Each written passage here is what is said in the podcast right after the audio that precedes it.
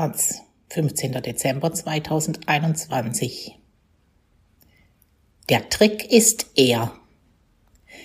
Der Zauberkünstler Uri Geller begeisterte mit seinen scheinbar übernatürlichen Fähigkeiten ein Millionenpublikum auf der ganzen Welt. Heute führt der 74-Jährige durch ein Museum, das sein fantastisches Leben dokumentiert. Ein Besuch in Tel Aviv. Aus Tel Aviv Jaffa Konstantin Nowotny. Es war ein denkwürdiger Fernsehmoment, als der damals 61-jährige Zauberkünstler Uri Geller ein deutsches Millionenpublikum zur kollektiven mentalen Kraftanstrengung aufforderte. Die Menschen im Saal und vor den Fernsehern sollten Besteck zur Hand nehmen und es ganz wie der selbsternannte Mentalist mit Gedankenkraft beeinflussen. Geller hatte kurz zuvor einen Löffel auf der Bühne scheinbar nur durch minimales Reiben mit den Fingern zerbrochen. Wenn man es nur richtig anstelle, könne jeder diese verborgenen Kräfte in sich wecken, versicherte er. Es wird Ihnen helfen, wenn Sie dazu die folgenden Worte sagen. Aschat, Steim, Schalosch. Der Live-Übersetzer sparte die drei magischen Vokabeln aus.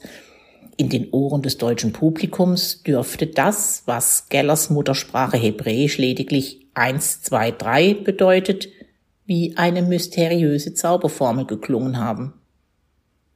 Diese kollektive Wahrnehmungsverzerrung war immer Teil seines Erfolgsprinzips.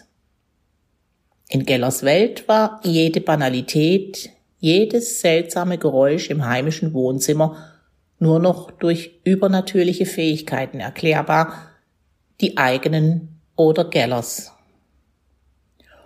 Heute muss er ein bisschen lachen, wenn er an den 1-2-3 Spruch zurückdenkt. Seit seinem kurzlebigen Comeback in Deutschland mit der Fernsehshow The Next Uri Geller 2008 auf Pro7 sind einige Jahre vergangen. Geller ist mittlerweile 74 und wieder in seine Heimat Israel zurückgezogen. Der Multimillionär lebte lange Zeit in einem opulenten Anwesen nahe der britischen Stadt Reading. Vieles von dem, was vorher in seiner Villa stand, stellt er heute in einem 2020 fertiggestellten Museum aus im prestigeträchtigen Altstadtbezirk Jaffa von Tel Aviv. Vor dem Eingang steht ein riesiger gebogener Löffel. Aufgrund der Pandemie wurde das Museum nie richtig eröffnet. Ausgewählte Gruppen dürfen aber an Führungen teilnehmen, durchgeführt von Geller persönlich. An einem sonnigen Tag empfängt der schlanke, braungebrannte Mann in sehr kurzen Hosen und Turnschuhen eine besondere Riege ehemalige Kameradinnen und Kameraden aus der israelischen Armee. Eine rüstige Truppe von etwa 20 Personen, Frauen und Männern drängt sich in das Kellergewölbe einer ehemaligen Seifenfabrik. Alle hier sind, wie Geller, um die 70. Er selbst hat 1967 als Fallschirmjäger im Sechstagekrieg gekämpft, jenem Konflikt, der bis heute die Geopolitik des Landes bestimmt. Die rüstige Truppe steht einem Geller gegenüber, der mit juveniler Begeisterung durch die Sammlung führt. Es ist eine Art Chronik seines jahrzehntelangen Lebens als weltbekannter Zauberkünstler.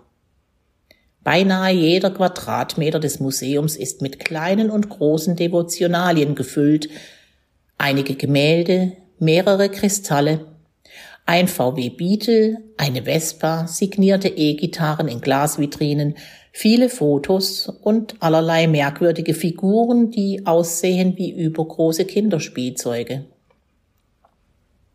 Üblicherweise stammen die Stücke aus Gellers unzähligen Kontakten mit Prominenten auf der ganzen Welt.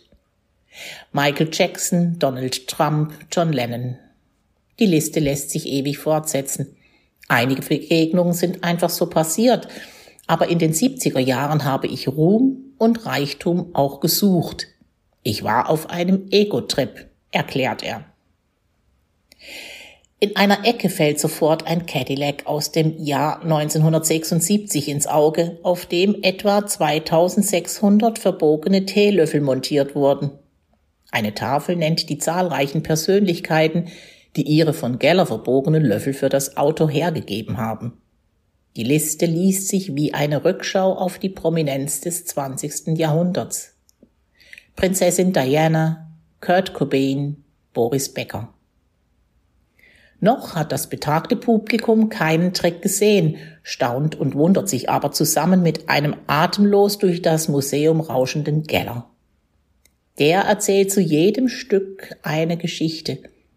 Etwa wie ihm Muhammad al-Gaddafi, der libysche Diktator, ein Modellflugzeug schenkte.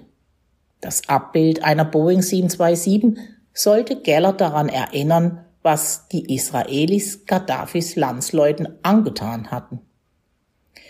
1973 schossen israelische Kampfflugzeuge eine solche libysche Passagiermaschine ab, die versehentlich unbefugt israelischen Luftraum erreichte.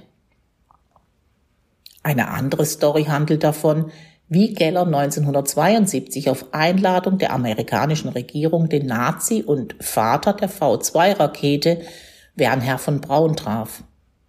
Eine sehr seltsame Anfrage.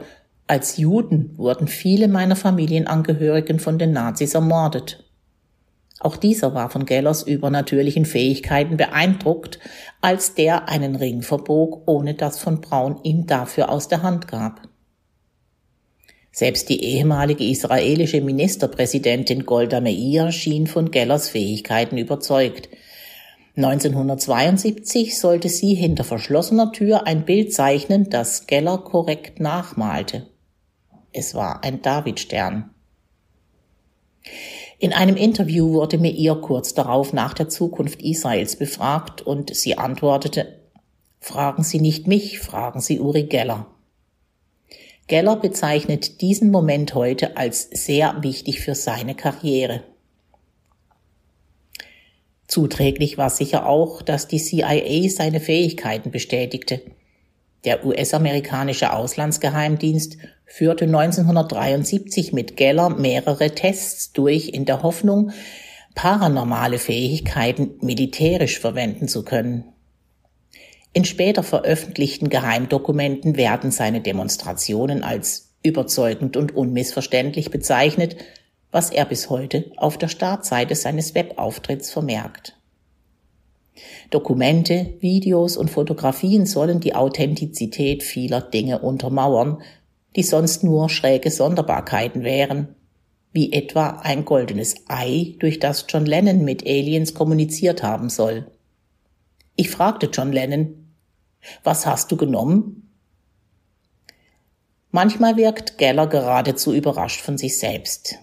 Sein Publikum schaut bei der Führung interessiert, wirkt aber nicht halb so begeistert wie Geller von sich selbst. Immer wieder sagt er, das werdet ihr nicht glauben, oder lässt Details bewusst aus. Bei einem Besuch der US-Raumfahrtbehörde NASA will er eine geradezu außerirdische Erfahrung gemacht haben. Ich war schockiert. Aber was genau er sah, darüber dürfe er nicht sprechen. Die fantastische Fassade aufrechtzuerhalten, das gelang Geller während seiner Karriere nicht immer. Bekannt ist etwa ein Auftritt in der US-amerikanischen Tonight Show im Jahr 1973, in dem seine Fähigkeiten offenkundig versagten. Sein Erzrivale, der kanadische Zauberkünstler James Randi, wies die Mitarbeiterinnen der Show an, Gellers Löffel durch unpräparierte zu ersetzen. Randy war Teil der Skeptikerbewegung, die paranormale und pseudowissenschaftliche Phänomene aufklären wollte. Geller scheiterte vor laufender Kamera. Heute erzählt er, wie er aus dem Rückschlag lernte. All die Skeptiker, die mich attackiert haben, kreierten letztendlich eine Aura und einen Mystizismus um meine Person. Das Angebot, das Geller seinem Publikum bis heute macht, blieb für viele unwiderstehlich. Auch in der modernen Welt ist nicht alles rational erklärbar und in jedem Menschen stecken unentdeckte Kräfte. Seit dem PR-Desaster, so Geller, unterscheidet er nicht mehr zwischen guter und schlechter PR. Weniges bereut er, wie etwa, als er im Jahr 2000 das japanische Videospielunternehmen Nintendo verklagte, weil er durch eine Figur aus dem Pokémon-Universum Kadabra wurde mit einem verbogenen Löffel abgebildet, seine Persönlichkeitsrechte verletzt sah. Kinder hätten in ihm dadurch jemanden gesehen, der gegen eine ihrer Lieblingsmarken vorging. 2019 wollte er durch telepathische Einwirkung auf Theresa May öffentlichkeitswirksam den Austritt Großbritanniens aus der EU verhindern. Das Ergebnis ist bekannt. Für Geller zählt, dass er im Gespräch blieb ich glaube, meine bizarre, seltsame, einzigartige Aura hat dazu geführt, dass ich nach 55 Jahren Karriere immer noch relevant bin. Dass er in Deutschland vor allem einmal relevant war, stört ihn nicht. Es erscheint fast jeden Tag irgendwo auf der Welt ein Artikel über mich.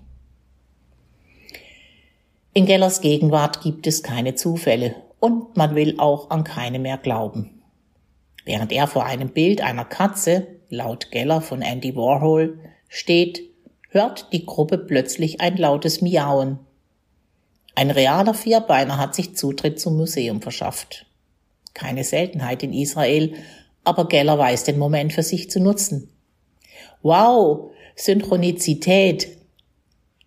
Er muss schmunzeln, das Publikum ist begeistert.